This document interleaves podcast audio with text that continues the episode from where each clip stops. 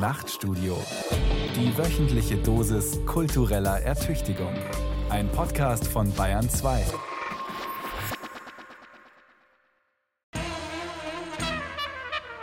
Wildes Denken. Zugeritten und moderiert von Johanna Ortmann.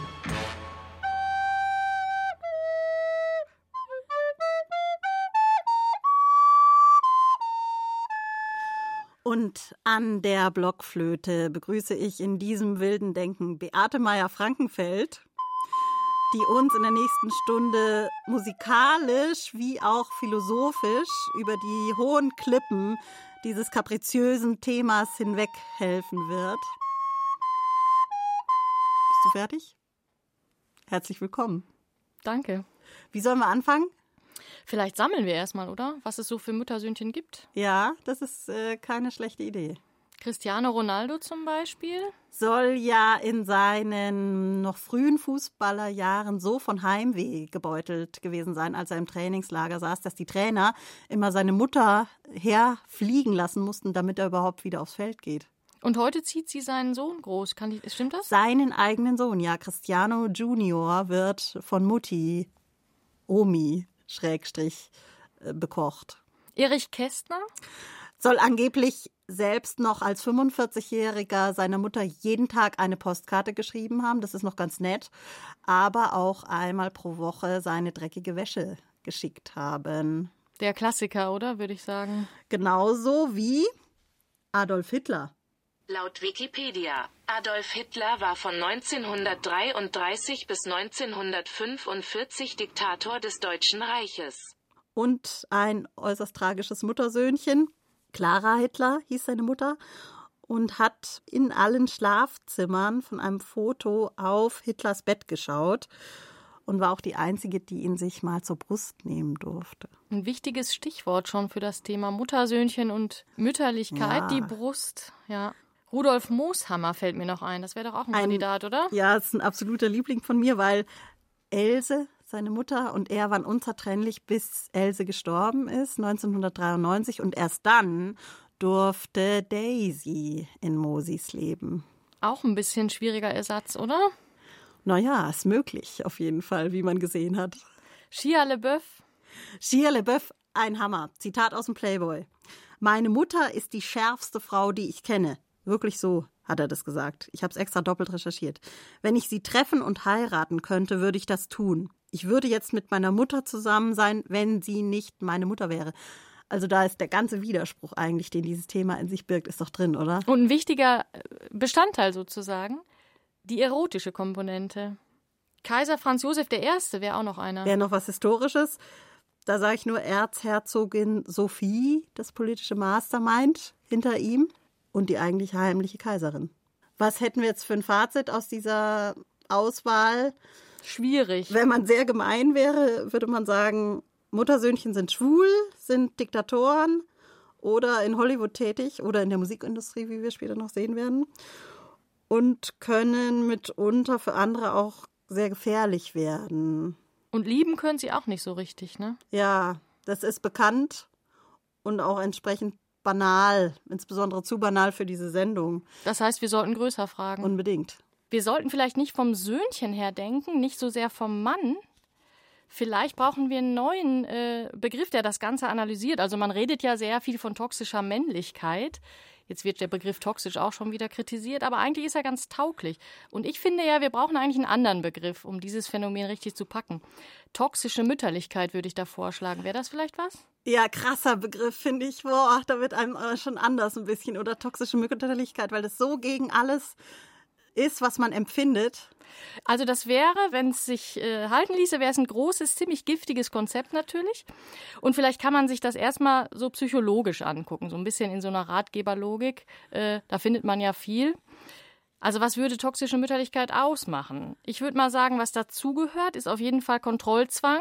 Also Mutti sagt dir, was du tust und kontrolliert auch jeden Schritt davon, den du tust. Auch so ein Anspruchsdenken. Also Mutti ist natürlich die Beste und das ist eigentlich ihr Clou. Sie wird als solche immer die Einzige bleiben in deinem Leben. Also es wird nie eine zweite geben. Das ist natürlich schon ein sehr luxuriöser Status. Und eine absolute Sackgasse. Ja, aber daraus kann man schön was Toxisches machen, das muss man sagen. Vielleicht gehört auch dazu so ein bisschen was von Wut und Aggression. Also die toxische Mutter ist schon, oder sagen wir die toxische Mütterlichkeit, das ist wahrscheinlich richtiger, ist schon jemand, der, äh, oder ist ein Phänomen, was eine Grenze überschreiten will. Also was, was Aggressives hat. Und, wir haben es schon gehört, wenn der Sohn sagt, meine Mutter ist die schärfste, in dieser Beziehung zwischen der toxischen Mutter und dem Sohn ist natürlich immer auch so ein bisschen Erotik im Spiel. Also das hat schon was Spezielles. Anders und Erpressung. Erotik und Erpressung, eine tatsächlich toxische Mischung. Ja? Insofern gebe ich dir recht.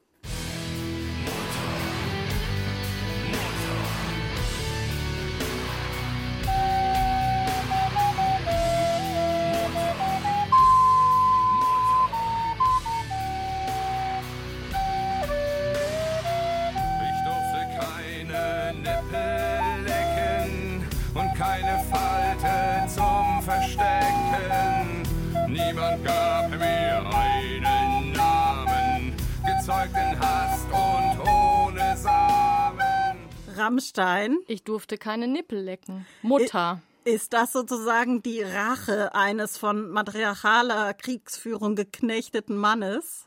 Das ist natürlich sehr toxische Männlichkeit, die da unterwegs ist, würde ich sagen. Als Reaktion Aber auf toxische Reak Mütterlichkeit. Vielleicht, ja. Also das ist eine große Anklage, ich durfte keine Nippel lecken, die hier vorgetragen wird in düsterer, sehr männlicher äh, Fasson. Das ist sehr interessant, ja. Und da singt offensichtlich jemand, der von dieser emotionalen Erpressung einiges erfahren hat und natürlich tief enttäuscht ist. Und die Enttäuschung, das ist auch wichtig bei toxischer Mütterlichkeit, ist immer so eine ganz existenzielle. Das ist keine in Bezug auf die eigene Mutter, sondern eine universelle. Ich durfte keine Nippel lecken als Säugling, der ich war. Das ist traurig. Und eben universell, existenziell sehr viel existenzieller als der Begriff, den man gemeinhin zu solchen Männern sagt. Ne, man sagt ja so Muttersöhnchen in einer fast schon verniedlichenden Form. Wenn man über diesen Begriff allerdings nachdenkt, dann fällt einem auf, es gibt eigentlich andersrum kein Sohnmütterchen. Es gibt aber auch kein Muttertöchterchen und kein Vatertöchterchen. Es gibt nur dann wiederum eine Vatertochter. Die aber ganz anders ist als Muttersöhnchen, ne? Was sagen aber diese Begrifflichkeiten aus? Me, myself, me, myself and Matzko. Eine Freundin, die nach heutigen Kriterien recht früh Mutter geworden ist, hat mir unlängst beim Wein gestanden, sie fürchte sich doch davor, dass ihre beiden Töchter vermutlich bald auszögen. Schließlich hat sie mit den beiden 19 Jahre zusammengelebt die meiste Zeit unbemannt. Das Dreimädelhaus, zum ersten Mal im Film. Drei reizende Mädel, umschwärmt von einem Kreis junger, übermütiger Künstler. Ich kann das verstehen. Ihre Töchter sind auch wahrlich lässige junge Ladies, die man gern um sich hat. So wie auch meine Tochter. Selbstverständlich. Dass ich dich wieder hab. Mein Schatz, du bist ja so groß geworden, jetzt geht die Mami nie mehr weg. Nie mehr.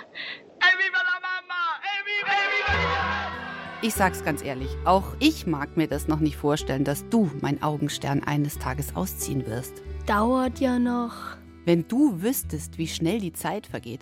Als du sechs Jahre alt warst, hast du immer gesagt, du wirst für immer bei uns bleiben. Und warum man überhaupt ausziehen müsse. Wie hast du mir das damals erklärt? Naja, ich hab dir gesagt, dass ich dir eines Tages tierisch auf die Nerven gehen werde und du dann froh bist, wenn du rauskommst. Noch gehst du mir aber noch nicht ausreichend auf die Nerven. Du mir auch noch nicht, mein Schätzchen. Aber ich bitte dich darum, es zu tun, damit ich überhaupt eine Chance habe, froh zu sein, wenn du ausziehst. Du könntest zum Beispiel den ganzen Tag dich in deinem Bett wund liegen, kiffen und Playstation zocken. Das ist Gameboy-Musik. Wir haben gar keine Playstation. Soll ich dir eine kaufen? So weit würdest du gehen. Natürlich nicht. Aber findest du es nicht komisch, dass es Mutter-Söhnchen gibt, aber keine Mutter-Töchterchen? Who knows? Vielleicht auch, wenn sie lesbisch werden? Jetzt pass auf, der Schweizer Psychiater C.G. Jung hat als Äquivalent zum Ödipus-Komplex den Elektra-Komplex beschrieben eine überstarke Bindung der Töchter an ihre Väter mit gleichzeitiger Feindseligkeit der Mutter gegenüber, der die Tochter vorwirft, dass sie ihr in utero keinen Penis angeschraubt hat. Männer können immer, die sind da befreit. Da spricht aus mir wohl der freudsche Penisleid. Keine Sorge, Mama. Ich komme ganz gut zurecht ohne den überschätzten Wurmfortsatz. Kaffee? Lieber Champagner. Was musst du dir schön trinken? Der Chef hat geschrieben. Liebe Frau Matzko, wenn mich meine Biologiekenntnisse nicht täuschen, ist Muttersöhnchen doppelt gemoppelt, denn jeder Mann ist der Sohn irgendeiner Mutter, die ihn geboren hat. Was ich nur nicht verstehe, ist der schlechte Leumund dieses offenbar sehr verbreiteten Phänomens. Klären Sie unsere Hörerinnen und Hörer und nebenbei auch mich auf, warum in unserer Gesellschaft Ödipus Stoff für große Tragödien schafft, Mamas Liebling, aber als nasser Waschlappen gilt. Ihr Redakteur und bekennendes Muttersöhnchen Martin Zein. Mama! Ach, lässt der Herr sich auch mal wiedersehen? Verstehe ich nicht ganz. Der Chef hat ja auch zwei Töchter. Warum interessiert er sich plötzlich für Muttersöhnchen? Sagt er doch. Weil er selbst einer war. Muss so ein Jungsdings sein. So ein Blödsinn. Wie mir mit Leidensmiene zu sagen, ich bin nach der Trennung von meiner Freundin noch nicht bereit für was Neues. Aber am Prinzip Mamas Liebling ist ja erstmal nichts falsch. Und sag nicht immer Pussy zu mir. Du bist ja auch Mamas Liebling. Aber du lässt mir mein Leben, sogar mein eigenes. Mrs. Bates. Miriam, weswegen rufst du an? Ja, ich habe ähm, drei Jahre lang eine schöne, solide Fernbeziehung geführt, die ich jetzt aber im Dezember beenden musste, weil sich herausgestellt hat, dass mein Partner sich nicht dauerhaft von seiner Mutter lösen kann. Oh. Aber ab einem gewissen Alter finde ich es auch etwas seltsam, wenn man zu seinem Love Interest sagt, du kannst gern mit zu mir kommen, aber wirst meiner Mutter begegnen beim Frühstück. Do you go out with friends? Well, a, a boy's best friend is his mother. What are you running away from? Why do you ask that? People never run away from anything. I think that we're all in our private traps, clamped in them. And none of us can ever get out. Oder wenn man zum Essen eingeladen wird und er immer betont, dass Mutter besser gekocht hat. Oder die Freundin, die das Backen hasst, auffordert, an Weihnachten auch Plätzchen zu backen, weil Mama das auch immer gemacht hat. Am Ende bekommt die Arme dann noch zu hören, Mutters Busen war größer als deiner. Gott, das ist echt Psycho. Finde ich auch. Aber da sind die Jungs nicht alleine dran schuld, sondern irgendwie ja auch die Mütter. Wo Helikoptereltern nur die Opfer ihrer permanenten Angst sind, ist der Sohn im Falle einer Übermutter zum Partnerersatz geworden oder gleich ganz zum Lebensinhalt. Und der Sohn sucht, wenn überhaupt, dann eine Frau, die genauso ist wie seine Mutter, die ihn so anhimmelt und anbrütet. Das ist mindestens genauso tragisch und dramatisch wie die Ödipus-Geschichte.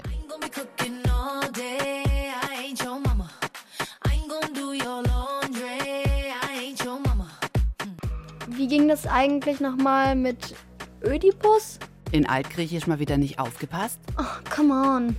Er hat aus Versehen seinen Vater umgebracht, ohne zu wissen, dass es sein Vater ist, weil ein Findelkind. Dann hat er das Rätsel der Sphinx gelöst und zum Dank die Königin von Theben zur Frau gekriegt, wie das damals eben so lief. Und die war dann auch noch seine Mutter, in doppelter Hinsicht, also Mamas Liebling. Tragisch, aber vor allem eklig.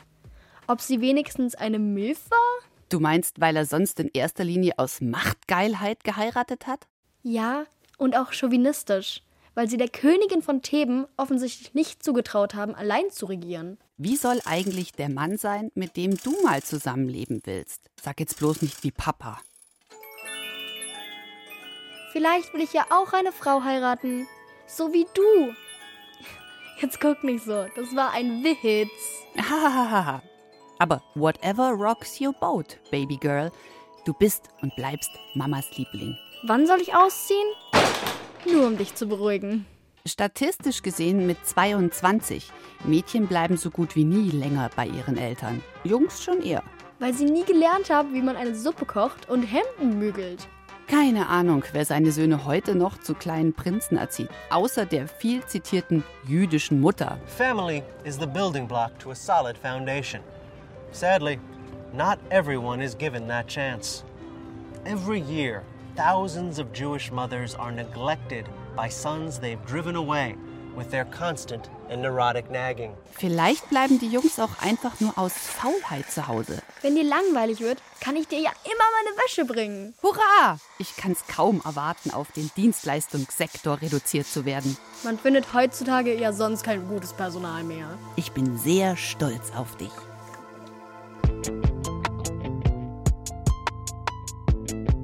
Where's my snare?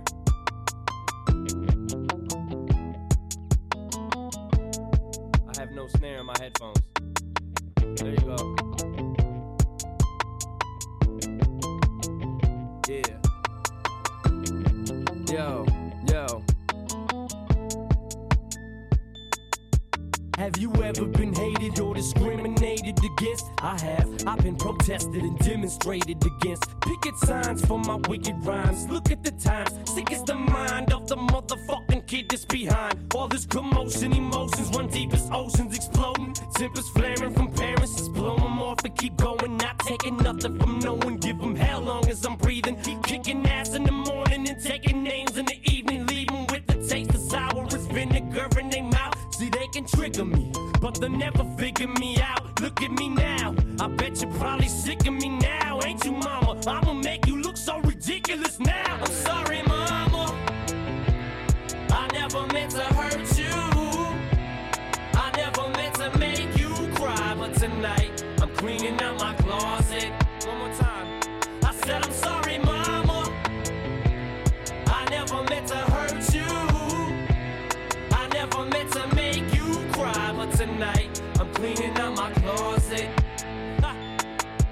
Got some skeletons in my closet, and I don't know if no one knows it. So before they throw me inside my coffin and close it, I'ma expose it. I'll take you back to 73. Before I ever had a multi platinum selling CD, I was a baby, maybe I was just a couple of months. My faggot father must have had his panties up in a bunch as he split. I wonder if he even kissed me goodbye. No, I don't. On second just fucking wished he would die. I look at Haley and I couldn't picture leaving her side. Even if I hated Kim, I'd grit my teeth and I'd try to make it work with her. At least for Haley's sake, I maybe made some mistakes, but I'm only human. But I'm man enough to face them today. What I did was stupid, no doubt it was dumb. But the smartest shit I did was take the bullets out of that gun, cause I'd have killed him. Shit, I would've shot Kim and them both. It's my life. I'd like to welcome y'all to the Eminem show. I'm sorry, mama. I never meant to hurt you. I never meant to make you cry. But tonight, I'm cleaning out my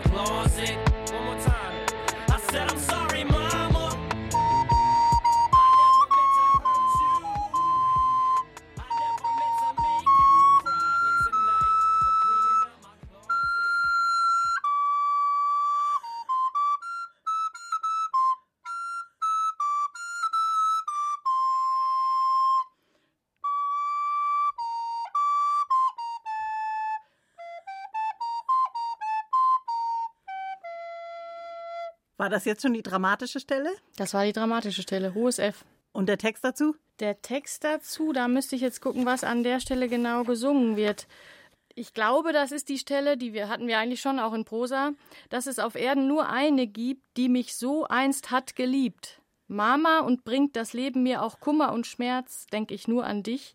Es betet ja für mich, o oh Mama, dein Herz. Da kriegt man gleich so eine Beißhemmung, gell? Möchte man gar nicht mehr auf der Mutter und dem Muttersöhnchen rumhacken. Wir müssen aber. Sollen wir noch weiter sammeln? Wir könnten noch mal sammeln. Okay. Bushido habe ich gehört. Wäre. Bushido, ja genau, quasi der harte Hund, der bei Mama zum Lämmchen wird. Und angeblich wohnen und frühstücken die beiden jeden Morgen zusammen. Und das ist in der Nähe von Berlin, findet es jeden Tag statt um neun. Das ist schon romantisch, muss man sagen. Mhm. Süß, oder? Ja, süß. Leonardo DiCaprio? Ist, glaube ich, nach meiner Recherche das hingebungsvollste Muttersöhnchen, zumindest im heutigen Hollywood. Seine Mutter ist selbst regelmäßig ähm, an seiner Seite am roten Teppich zu sehen. Und alle Frauen, die in seinem Leben auftauchen, müssen sich natürlich an ihr messen. Und das wildeste Muttersöhnchen ist natürlich Jonathan Mese, oder? Deshalb, weil er quasi als Künstler ohne seine Mutter überhaupt nicht denkbar ist. Also ich habe ihn selber schon getroffen. Sie sagt ihm, wie viele Energy Drinks er sich aus dem Kühlschrank nehmen darf. Sie ist immer beratend an seiner Seite und in seinem letzten 3D-Kunstwerk, das ist ein wildes virtuelles Teil, da ist seine Mutter in sechsfacher Version, guckt die einen von allen Seiten an. Es ist wirklich äh, spooky. Big Mother. Und genial, muss man sagen. Eine Mischung. Vielleicht ist das ein interessantes äh, Ding, dass man daraus auch was Geniales vielleicht machen kann. Gibt es in der Geschichte auch noch solche Kandidaten eigentlich? Karl May ist interessanterweise eigentlich auch ein Kandidat, würde ich denken. Der hat sich auch so einiges zu Schulden kommen lassen. Diebstahl, Betrug, Hochstapelei wurde er gesucht als junger Mann. Später gab es Vorwürfe auch ganz seltsam eigentlich, vorgetäuschter Katholizismus. Wir kommen noch auf den Katholizismus zu sprechen. Es gab Gerichtsverfahren wegen unerlaubter Buchveröffentlichung und so. Also kein äh, Mensch, der immer nur im, im Zimmer saß. Und der hat relativ früh schon ein Gedicht geschrieben in dem Gedichtband Himmelsgedanken an die Mutter. Das würde ich vielleicht mal vortragen, weil es einfach so schön ist. Ich habe gefehlt und du hast es getragen, so manches Mal und ach, so lang, so schwer.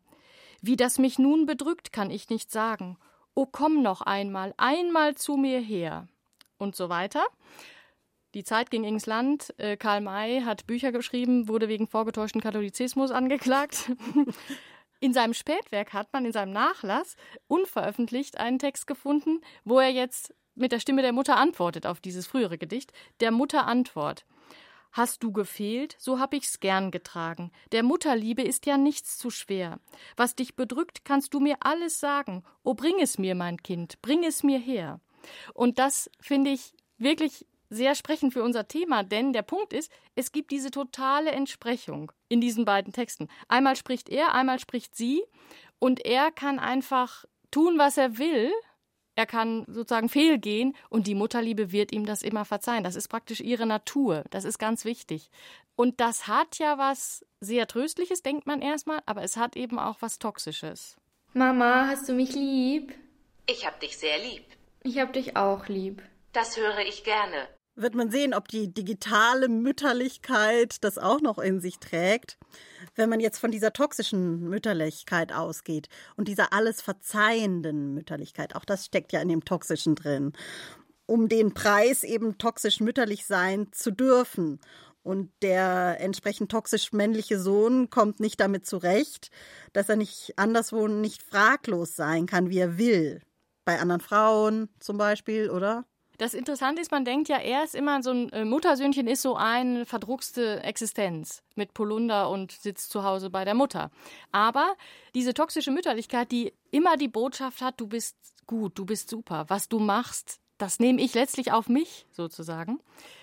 Dessen Entsprechung ist nicht dieser Mann im Polunder und der mit Seitenscheitel, sondern eben der toxisch männliche Mann. Sprich der, der überall rumläuft und meint, ich nehme mir, was ich mir nehmen will.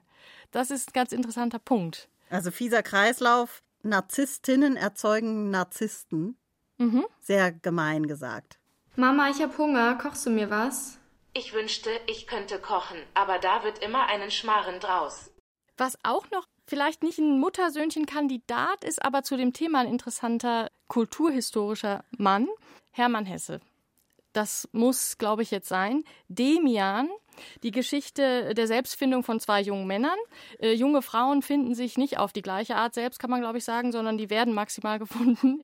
Und hier haben wir also eine, die Situation, äh, die Hauptfigur ist durch tiefe Tiefen gegangen, spirituelle Art, aber auch durch sowas wie Kneipentouren, menschliche Exzesse sozusagen. Dann trifft er die Frau seines Freundes, eben dieses Demian.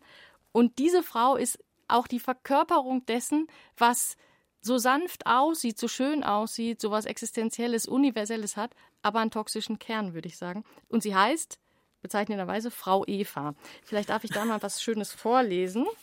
Also er sieht sie das erste Mal. Sie steht und in einer Tür. Ihr Blick war Erfüllung, ihr Gruß bedeutete Heimkehr. Schweigend streckte ich ihr die Hände entgegen. Sie ergriff sie beide mit festen, warmen Händen. Das ist also dieses er ist in der Welt rumgezogen, hat viele komische Dinge gemacht und trifft eine Frau, die gar nicht seine Mutter ist, die aber trotzdem, seine biologische, trotzdem für diese äh, Mütterlichkeit steht. Und diese Mütterlichkeit ist speziell. Mochte es mir gehen, wie es wollte, ich war selig, diese Frau in der Nähe zu wissen, ihre Stimme zu trinken und ihre Nähe zu atmen. Mochte sie mir Mutter, Geliebte, Göttin werden, wenn sie nur da war, wenn nur mein Weg dem ihren nahe war. Und das sind die Elemente, die wir brauchen. Mutter, geliebte Göttin und das gibt eben diese bizarre, interessante Mischung. Mama, kommst du kuscheln? Tut mir leid, das habe ich nicht verstanden. Okay, ich mach mal den Nostalgie-Cut. Weil, wenn man jetzt das andere Extrem vielleicht zu Hesse nimmt, dann sind das, sagen wir mal, junge Feministinnen von heute, die ganz andere Mutterkonzepte plötzlich auf den Tisch werfen. Ich nenne mal nur Laurie Penny. Ihr letztes Buch hieß Babys machen. Und ihre Hauptthese war, Gebären ist eine weibliche Supermacht und Superkraft. Das gesteht sie dem zu, sagt aber, die dringend kontrolliert werden muss, weil es eben verheerende Auswirkungen hat aus Sicht von Laurie Penny, dass Frauen gebären. Und Muttersöhnchen sind implizit eine Folge davon, ja, weil in diesem Akt des Gebärens für sie einfach eine Überhöhung der Mutterschaft liegt mit allen Konsequenzen. Also natürlich dann auch wiederum mit Frauen, die nicht gebären wollen, sind dann seltsam. Kinderlose Frauen sind seltsam. Mütter äh, sind in diesem Zwiespalt. Sie werden verehrt, aber kritisiert wenn sie sich dann wieder zu sehr verwirklichen. Und deshalb geht Laurie Penny das Problem grundsätzlich an und sagt, äh, wir brauchen quasi eine technische Alternative zur Schwangerschaft, um den Mutterkult auszuhebeln. Das ist ganz interessant, weil sie nicht die erste ist, die diese Idee hatte, sondern schon in den 1970ern äh, haben radikale Feministinnen gesagt, der wahre Feminismus, den haben wir erst dann, wenn es künstliche Gebärmütter gibt. Das ist ein ganz anderer Ansatz von Mutterschaft, toxischer Mutterschaft und der Lösung des Muttersöhnchen-Problems, oder? Es gäbe dann eigentlich keine biologische Mutter mehr, ne? Genau, es wäre ein Sieg über die Biologie des Sozialen über die Biologie. Aber vielleicht ist es natürlich so, es gäbe natürlich trotzdem jemanden, der dann die technischen Vorkehrungen in der Hand hätte. Und es gäbe jemanden, vermutlich, das ist ja auch das Toxische an der toxischen Mütterlichkeit, dass sie auftritt, das haben wir bei einem Hesse-Beispiel schön gesehen, wo nicht ein biologisches Mutterverhältnis besteht. Das heißt, die ist wirklich äh, sozusagen ansteckend. Die kann sich überall rein bewegen. Und vielleicht könnte die sich, dann würde man sich vorstellen, man hätte jetzt so ein Labor, in dem die Kinder zur Welt gebracht würden. Dann würde man die Kinder verteilen. Und dann wären die irgendwo, in welcher Konstellation auch immer, das wäre vielleicht nicht mehr wie heute. Aber dann würde vielleicht ein Vater, ein Pate oder eine Mutter oder eine Tante die toxische Mütterlichkeit verkörpern. Das könnte sein. Mama, wo bist du? Auf der Serverfarm. Wenn wir über Biologie sprechen, was wir ja gerade gemacht haben, muss man natürlich auch noch einbeziehen, dass diese Vision, die Biologie auszutricksen und die Kinder im Labor zur Welt zu bringen, nicht nur aus feministischer Sicht ähm, formuliert worden ist, sondern auch aus so einer gewissen tief enttäuschten Maskulinität. Und zwar bei Michel Houellebecq in den Elementarteilchen. Ja, klar, Houellebecq, du hast total recht. Das ist ein ganz interessantes Zusammentreffen, finde ich. Also da ist es ja so, da ist ein Sohn, der von seiner Mutter, die so eine Hippie-Mutter ist und sehr promis, die also ständig äh, verschiedene Männer hat, junge Männer, enttäuscht ist. Er ist nicht von ihr umsorgt worden und sie ist natürlich eine sexuelle Herausforderung. Also er ist auch sexuell frustriert und es sind zwei Söhne, das ist ein bisschen verteilt auf die beiden. Und der eine ist eben Genetiker und der entwickelt so ein Modell, ähm, wie man Fortpflanzung organisieren könnte ohne Sex. Fortpflanzung und Sex zu trennen. Daran sieht man aber auch wieder, würde ich sagen, dass diese toxische Mütterlichkeit und die toxische Männlichkeit, die ja Entsprechung sind, wie wir gesagt haben, auch da wären, wenn wir die Biologie ausgetrickst hätten. Denn diese ganzen Motive, dass die Männlichkeit in die Krise kommt und die Mütterlichkeit und wir aber nach beidem uns irgendwie sehnen, das wird bleiben. Dazu passt auch, dass äh, Michel Houellebecq eben was ich immer noch sehr schön finde, im September 2016 äh, hat er den Schirmacherpreis bekommen und da hat er in der Dankesrede gesagt, der erste Feind, den unsere westliche Gesellschaft versucht auszurotten, ist das männliche Zeitalter, ist die Männlichkeit selbst. Und das ist ja äh, bezeichnend, dass die Krise der Männlichkeit mit der Krise der Mütterlichkeit, wie wir sie klassisch kennen, in eins fällt und dass es von beiden toxische Ausformungen gibt, die sehr äh, gut zusammengehen. Das kann man an diesem Beispiel ganz gut sehen. Insofern bin ich ein bisschen skeptisch, ob wir, wenn wir die Biologie ausgeschaltet hätten, die toxische Mütterlichkeit los würden. Die wabert so weiter. Weil dieses Konzept der Mutterliebe doch zu tief verankert ist. Ja, und vielleicht das Bedürfnis danach. Der bedingungslosen Mutterliebe. Ja. Genau diese bedingungslose Mutterliebe erforscht jetzt unser Redaktionsmuttersöhnchen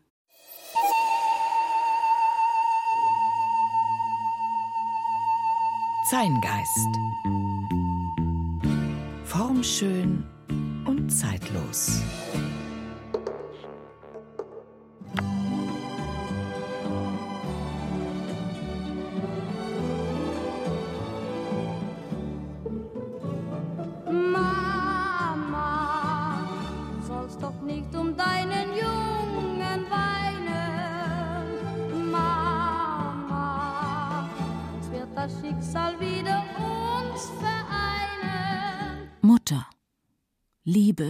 Meines Lebens.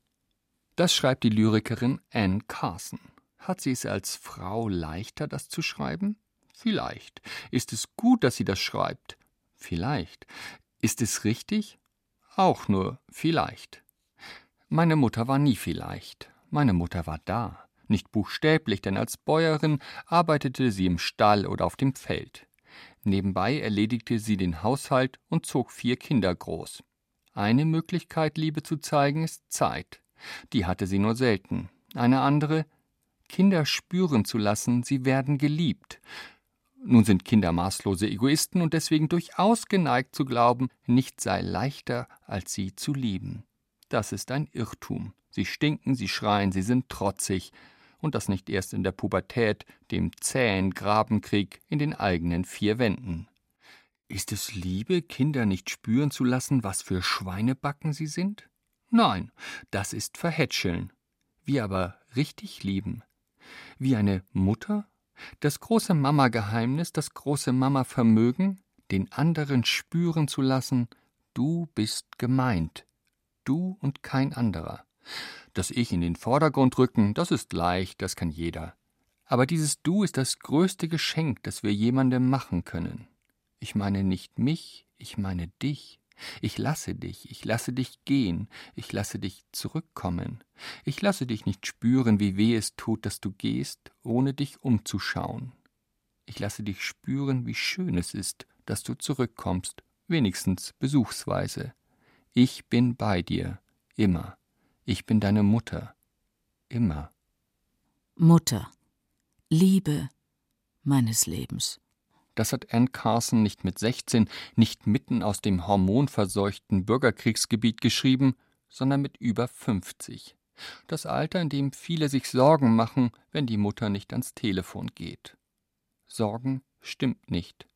Es ist die blanke Angst, die mich befällt, wenn meine Mutter um sieben, um sieben Uhr zwanzig und um kurz vor acht nicht ans Telefon geht. Wenn sie dann dran ist, mache ich ihr keine Vorhaltungen. Ich habe viel zu wenig von ihr gelernt, das aber schon. Wer liebt, macht keine Vorhaltungen. Auch keiner Dichterin, die hoffentlich, die bestimmt noch andere große Lieben hatte, aber eben nur eine Mutter, wie wir alle. Deswegen verzeihen wir in Mütterfragen auch die ein oder andere Übertreibung.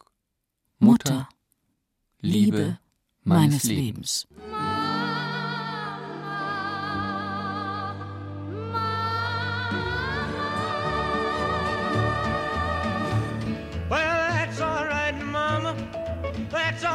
For you. That's all right, Mama. Just any way you do it, that's all right. That's all right.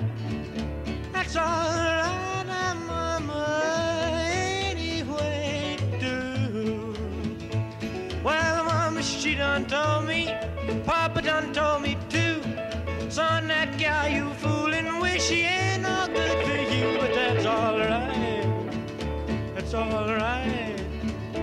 That's all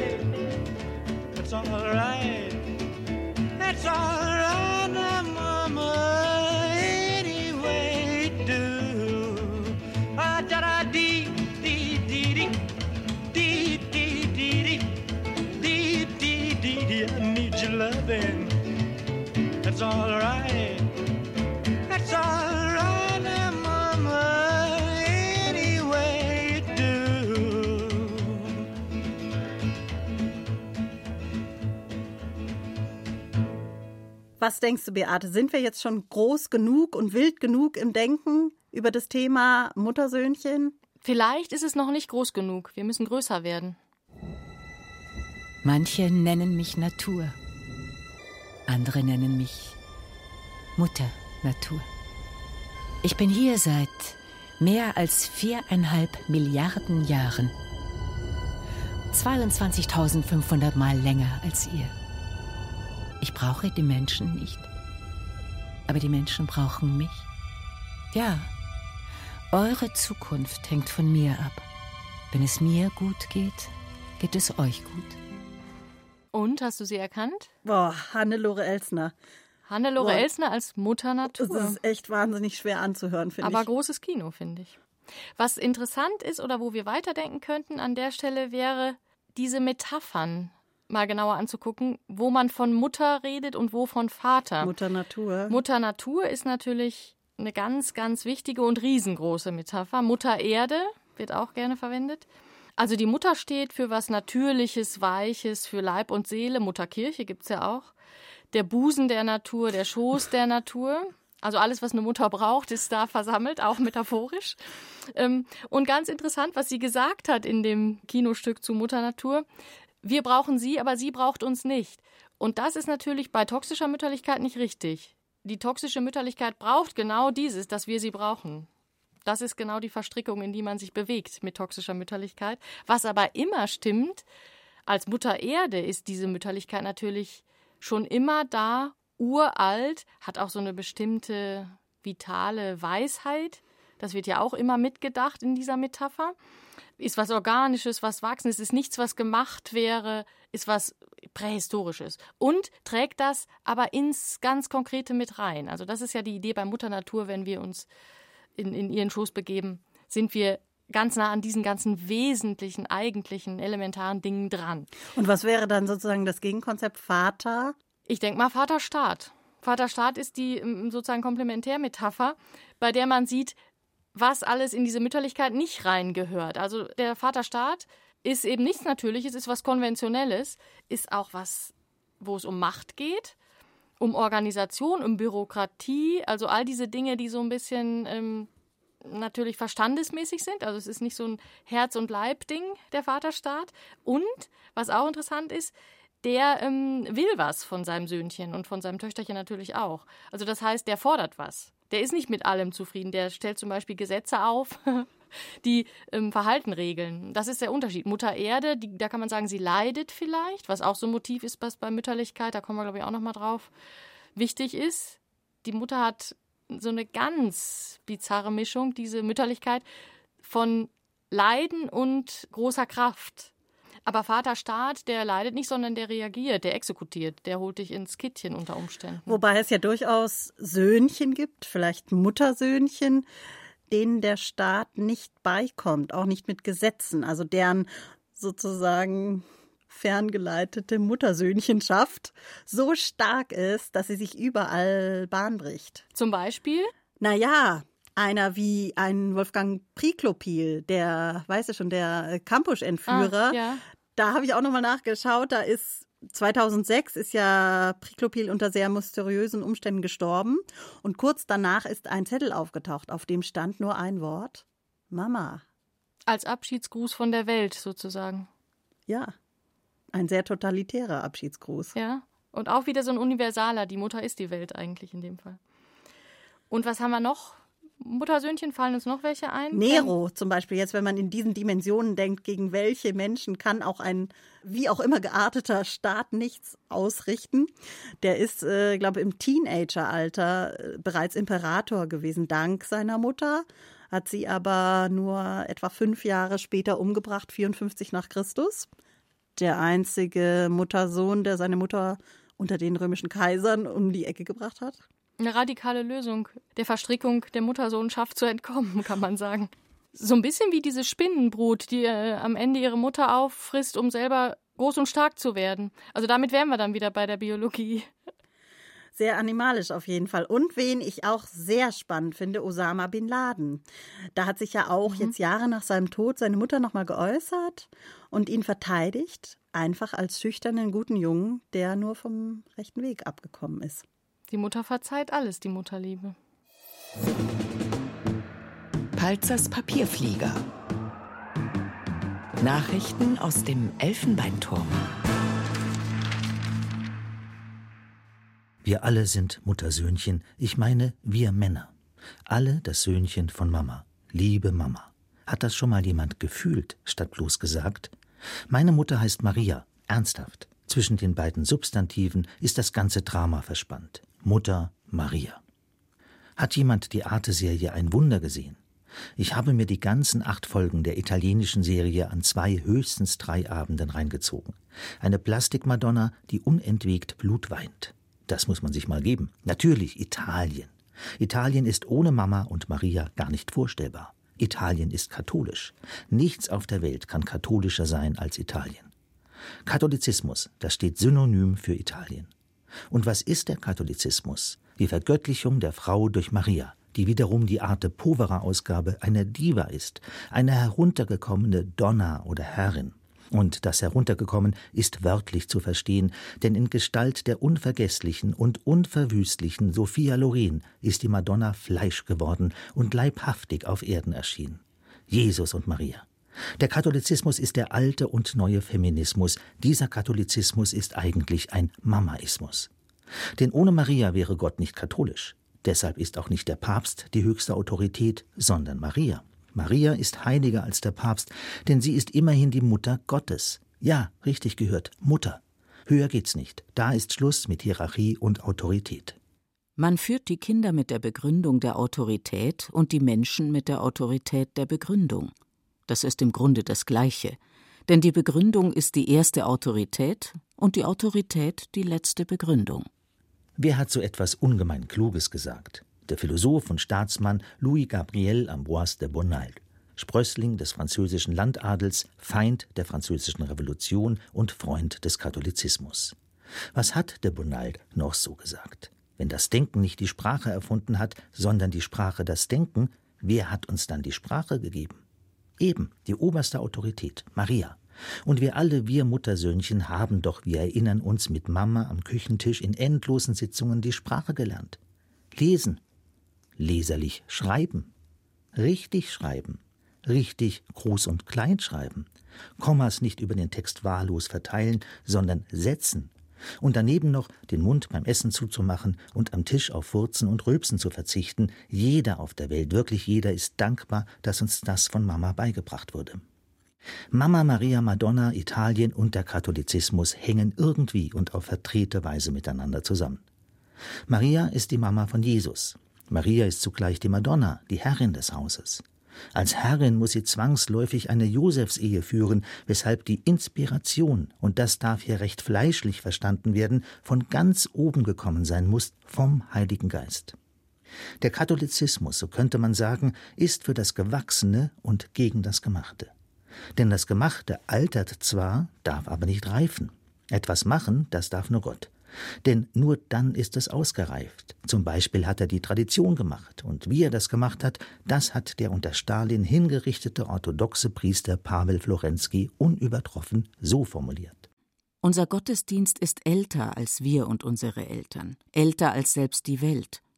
Der Gottesdienst ist gleichsam nicht erfunden, sondern gefunden, gewonnen.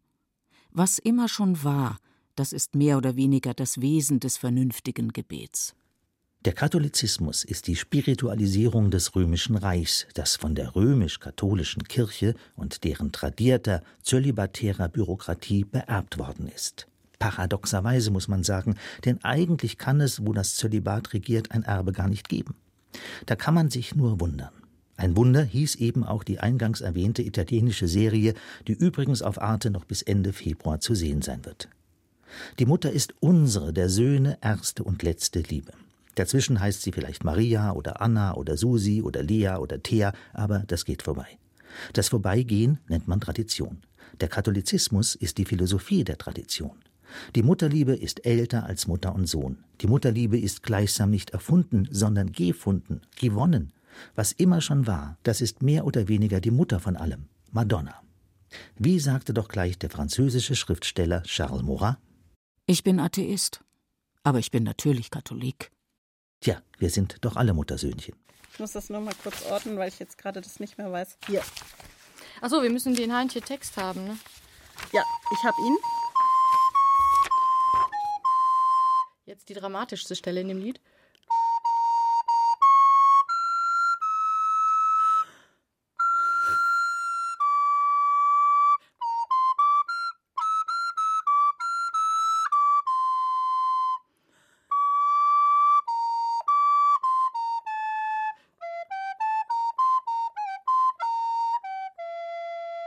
Hast du eigentlich viel geübt?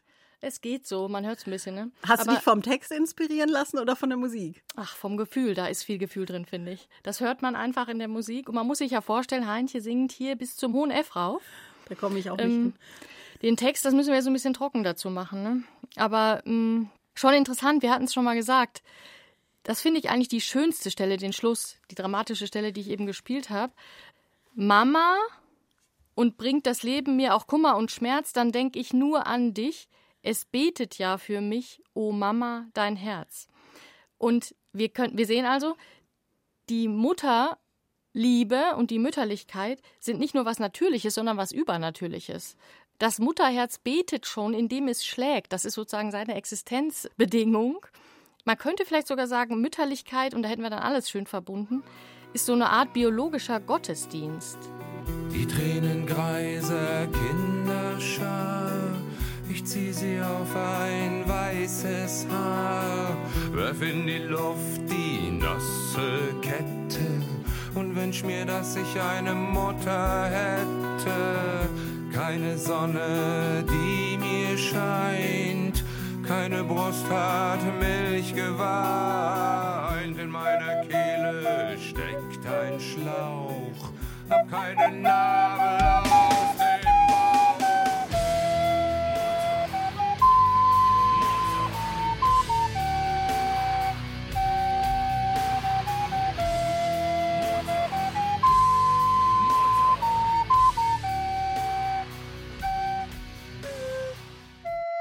Da hatten wir jetzt ein Motiv drin, was kulturgeschichtlich super interessant ist.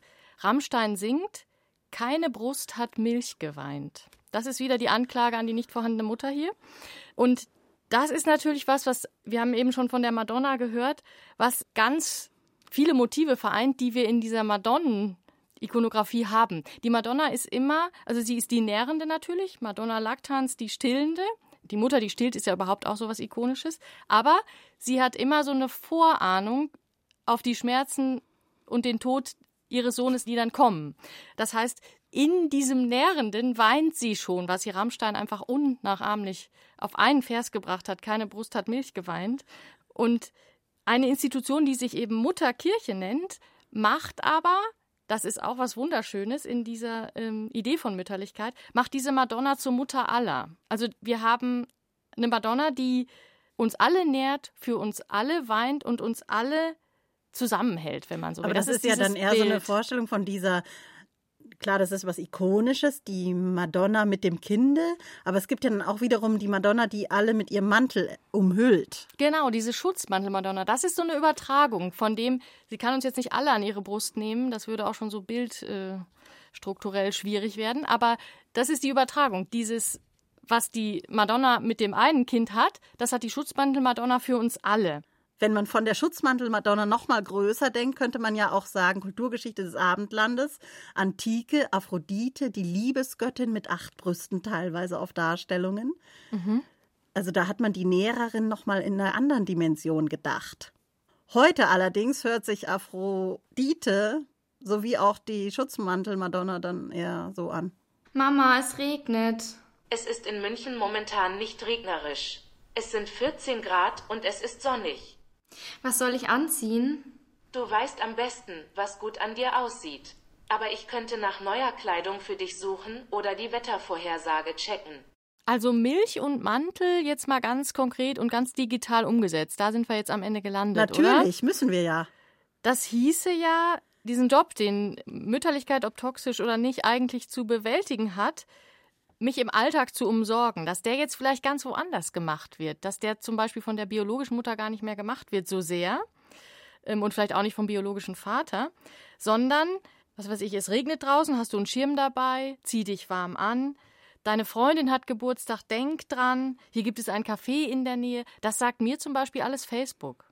Das sagt mir Facebook oder meine Wetter-App oder Google und GPS. Google-Assistentin, Cortana, Alexa, übrigens alles Frauen. Genau, auch interessant. Die, also die Übertragung ist ziemlich direkt. Ich bin in der und der Stimmung X, welche Playlist soll ich nehmen? Also das ist ja schon was, was diese ganzen Motive rüberrettet ins Digitale und ins Unpersönliche. Also wir haben es vielleicht mit toxisch-mütterlichen Algorithmen da zu tun. Auch ganz interessant finde ich, das gibt es, glaube ich, bisher nur in der Werbung, aber das ist eigentlich so das Paradies des Internets der Dinge, so ein Smart Home. Da gibt es immer wieder so Clips, die man sieht.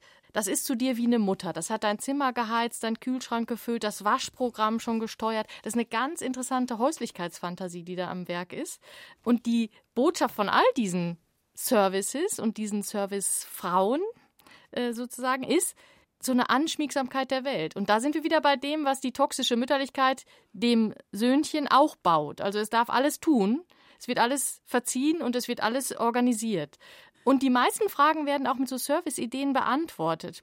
Eher als mit Wissensvermittlung. Also wenn man äh, so einen Google-Sprachassistenten fragt, dann kriegt man immer eher Antworten, ich helfe dir, ich suche dir das raus und so, als dass man einfach eine blanke Information kriegt. Das heißt aber, wir sind auch schon viel weiter als die Vision der künstlichen Gebärmütter, die ja letztlich, wenn man sagt, man hat eine biologisch toxische Mütterlichkeit, dann hat man eine soziale toxische Mütterlichkeit, eine vielleicht noch genetisch toxische Mütterlichkeit, wenn man so ähm, ja irgendwelche ähm, Fortpflanzungstechniken und so weiter nimmt. Und man hat eine eigentlich die krasseste toxische Mütterlichkeit, die toxische Mütterlichkeit der Algorithmen. Eine technische. Und diese toxische Mütterlichkeit verspricht, das ist wieder ein bisschen verwandt zur Schutzmantel-Madonna, die ja auch äh, sozusagen Vertreter aller Stände unter ihrem Mantel vereint hat. Das war eine Pointe dieser Darstellung. Auch diese anschmiegsamen Apps, diese Dienstleistungsalgorithmen, versprechen sowas wie so eine Kuscheligkeit. Also der Schutz ist angenehm. Er verbindet alle.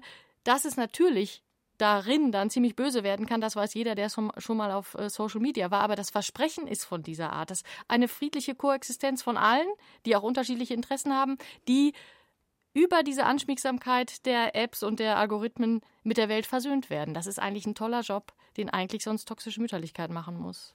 Mama, keiner will mit mir spielen. Ich habe bei Google Play Musik nach Mama keiner will gesucht. Es ist entweder nicht verfügbar oder kann momentan nicht wiedergegeben werden. Mir ist so langweilig. Vielleicht lenkt dich ein Sprichwort etwas ab. Jugend kennt keine Tugend. Ja.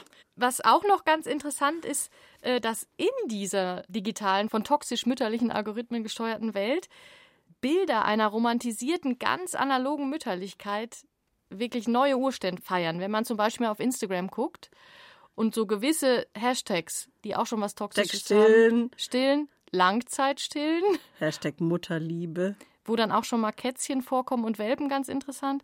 Hashtag Mutterglück. Auch schön. Da kann man übrigens auch noch die ganzen Hot Mamis von Netflix nehmen, die einem so entgegenbloppen, diese ganzen, es war noch nie so heiß wie heute Mutter zu sein. Und ba Mütter waren noch nie so heiß wie heute und es war noch nie so heiß wie heute Mutter zu sein. Also diese Doppelbildlichkeit. Da haben wir wieder die Mischung von ganz vom Anfang ähm, von Erotik und Mütterlichkeit. Ich habe auch was Schönes gefunden bei Instagram. Da hatte sich jemand, ich hoffe mal nicht, dass es ein dauerhaftes Tattoo war, sah aber ziemlich professionell aus, die Raupe Nimmersatt auf die Stillbrust gemalt oder stechen lassen. Also das sind schon Bilder, auch diese seligen, also sind tatsächlich Madonnenbilder, muss man sagen, die in diesem digitalen Kosmos kursieren. Ganz interessant finde ich, dass man auf so ganz alte, ikonische Darstellungen von Mütterlichkeit wieder geht und sie auf das eigene Leben umschreibt. Das ist ja immer wahnsinnig persönlich natürlich. Was wäre die Folge dann für dich daraus, wenn man sagt, in dem toxischen Algorithmus lebt das romantische Ideal wieder auf? In gewisser Weise schon. Wir haben ja überhaupt ein ganz romantisches Verhältnis zu den Algorithmen. Das ist, glaube ich, keine Frage. Und das Toxische daran ist ja auch, das ist aber auch verwandt zu dem, was wir eben schon im, im Analogen besprochen hatten oder im Kulturgeschichtlichen, dass auch diese Mütterlichkeit auftritt, als hätte sie keine eigenen Interessen. Sie will eigentlich nur uns dienen. Also Google und Facebook, und sie wollen eigentlich immer nur uns das Leben bequemer machen, die Welt erschließen, uns schützen, uns an den Schirm erinnern und den Geburtstag unserer Freundin. Aber natürlich ist das nicht so, sondern das hat einen Preis, das wissen wir irgendwie auch, aber das schieben wir weg. Und der Preis ist, dass wir keine Geheimnisse vor ihnen haben dürfen. Auch das ist sehr verwandt zu einer klassischen, analogen, toxischen Mütterlichkeit. Und heißt es nicht auch, dass wir im Endeffekt alle Muttersöhnchen sind? Alle, jeder, du, ich, Ich, Martin du. draußen vor der Scheibe? Jeder. Ist das jetzt ein gutes Fazit oder auch wieder ein sehr krisenhaftes? Wir sind in einer überbetreuten, erpresserisch umsorgten, total kontrollierten Gesellschaft. Vielleicht würde das erklären, das ist ja beim Muttersöhnchen auch so, bei dem auf zwei Beinen, dem ganz persönlichen, dass wir latent ein bisschen wütend sind, weil wir das durchschauen. Aber wir können nichts machen. Ich bin wütend. Ich kann das für dich suchen. Ich bin wütend.